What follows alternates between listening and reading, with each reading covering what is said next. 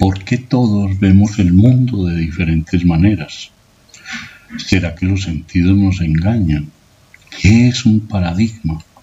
¿Por qué no nos gusta lo que es diferente a nosotros? ¿Por qué no nos gustan los, lo que piensan, se visten o no tienen los mismos gustos que yo?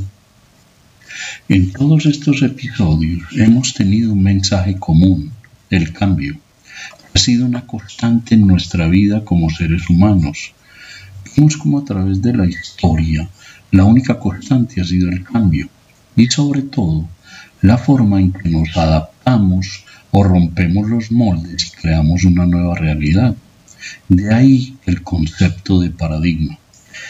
Eso es esa forma en que absorbemos toda la información a través de nuestros sentidos, la forma en que procesamos esas sensaciones y cómo la convertimos en una realidad, en unos marcos concretos en donde creamos normas, leyes, principios, valores que tienen como objetivo poder resolver problemas o situaciones cotidianas o estructurales para poder vivir de una manera coherente.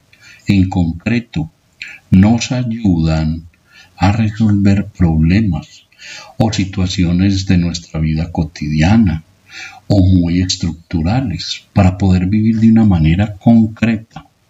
En síntesis, nos ayudan a percibir el mundo, tratar de explicarlo, comprenderlo y cómo puede llegar a ser el futuro y sobre todo nos orientan en cómo comportarnos al interior de esos límites. Algunos científicos hablan de la memoria genética, es decir, que en nuestro ADN conservamos toda esa tradición cultural de todas las generaciones humanas que nos han precedido. Y todo esto nos ha dejado una herencia y una buena parte tiene que ver con la forma en que pensamos, sentimos y en este sentido actuamos. A lo que llamamos entonces cultura. Hay dos culturas, al menos en Occidente, que han marcado nuestra forma de ver, explicar y comprender el mundo. Vamos a hablar de dos tradiciones, la griega, que aún hoy tiene una gran influencia, y la del renacimiento, que ha sido definitiva para establecer nuestros paradigmas. Empecemos con la tradición griega. Situémonos cuatro mil años antes de nuestra era.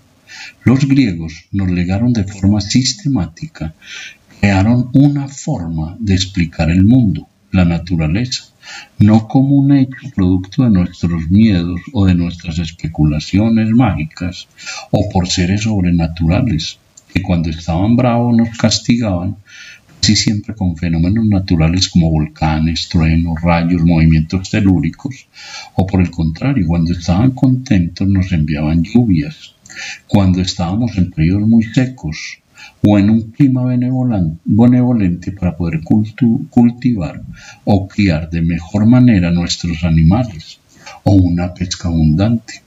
Fue en ese periodo en donde se crea un método, donde a través de las ideas tratábamos entonces a través de preguntas o de la lógica o del razonamiento, explicamos de dónde venimos o cómo los elementos como el aire, el fuego, el viento, la tierra o algunos elementos como el apeirón eran la razón de por qué ocurren las cosas.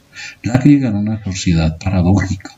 Por un lado era esclavista, pero por otro creó un concepto y la práctica de la democracia, en donde cualquier cosa que fuera a hacerse de manera manual era más vista, era cosa de esclavos. Pero aprendimos cómo a través de la observación podíamos dar razón de los hechos o de los fenómenos, desde lo más elemental, lo que hoy llamamos método inductivo, hasta llegar a principios generales o principios explicativos.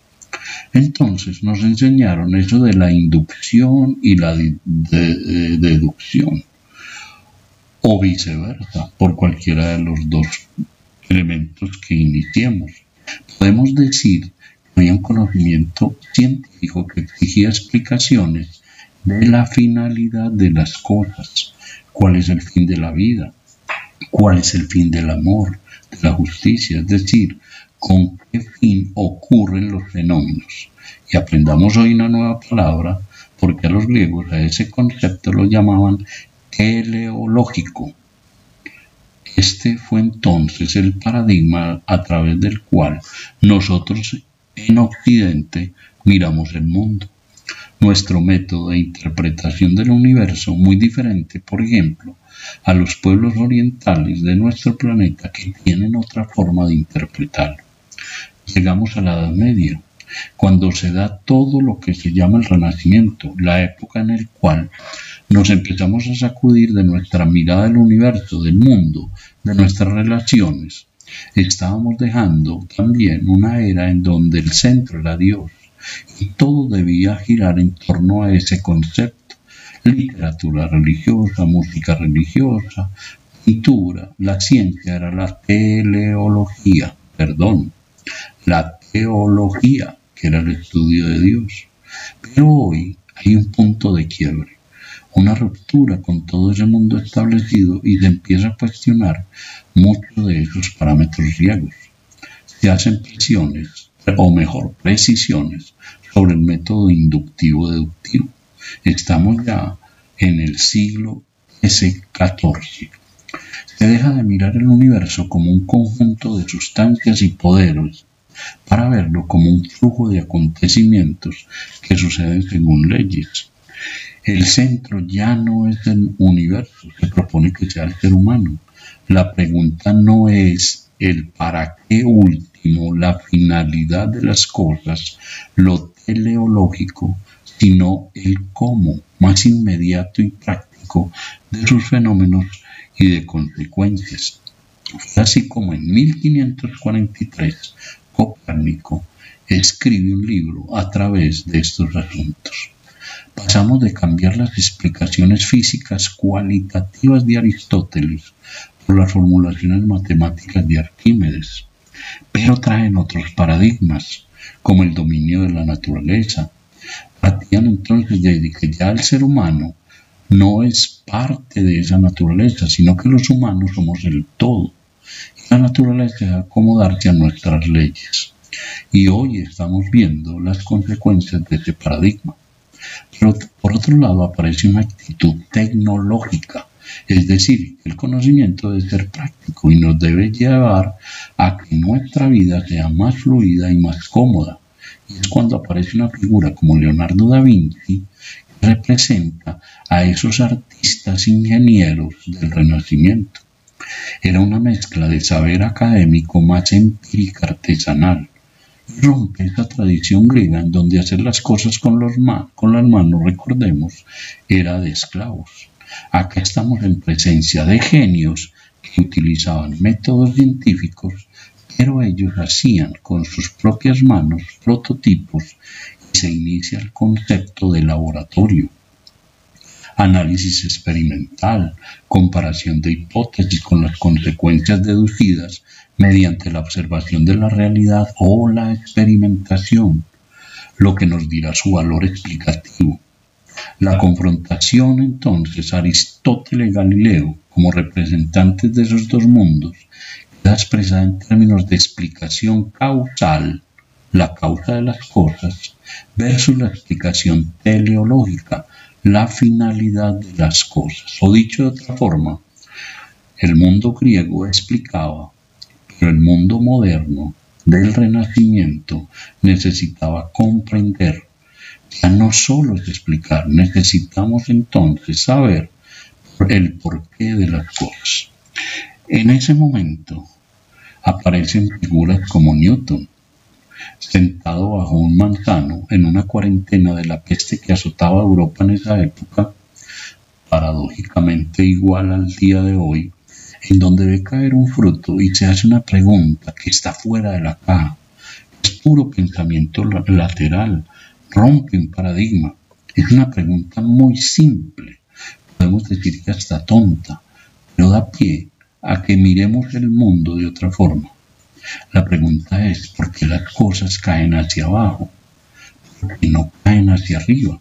Y fue cuando explicamos la teoría de la gravedad y pudimos comprender que había una fuerza invisible y que él la llamó la fuerza de la gravedad, y la puso en una fórmula y pudimos comprender cómo el universo funciona como una máquina perfecta y la función del científico era hacerse las preguntas correctas. Así parezcan locas para comprender por qué las cosas funcionan como tal. Nos ayudó a comprender de una forma determinística, es decir, que solo había una forma de ver las cosas. La verdad era concebida como un todo, lo que más se acerca a un patrón determinado o sea, el paradigma. Pero aparecen otros científicos y empiezan a ver que las cosas no cuadran con ese método, con ese paradigma. Aparece un científico francés de apellido Poincaré que trata de resolver un problema de la física y la matemática que llevaba muchos años sin tener una respuesta acertada. Era el problema de los tres cuerpos, en donde se planteaba que si tenemos es cuerpos en el espacio, cómo calcular la distancia y la velocidad a la que va uno de otro. Nuestros métodos hasta el momento, con nuestra matemática física, nuestros cálculos, solo nos permitían medir dos. Cuando ya ibas a medir simultáneamente el tercero, inmediatamente todo se descuadraba.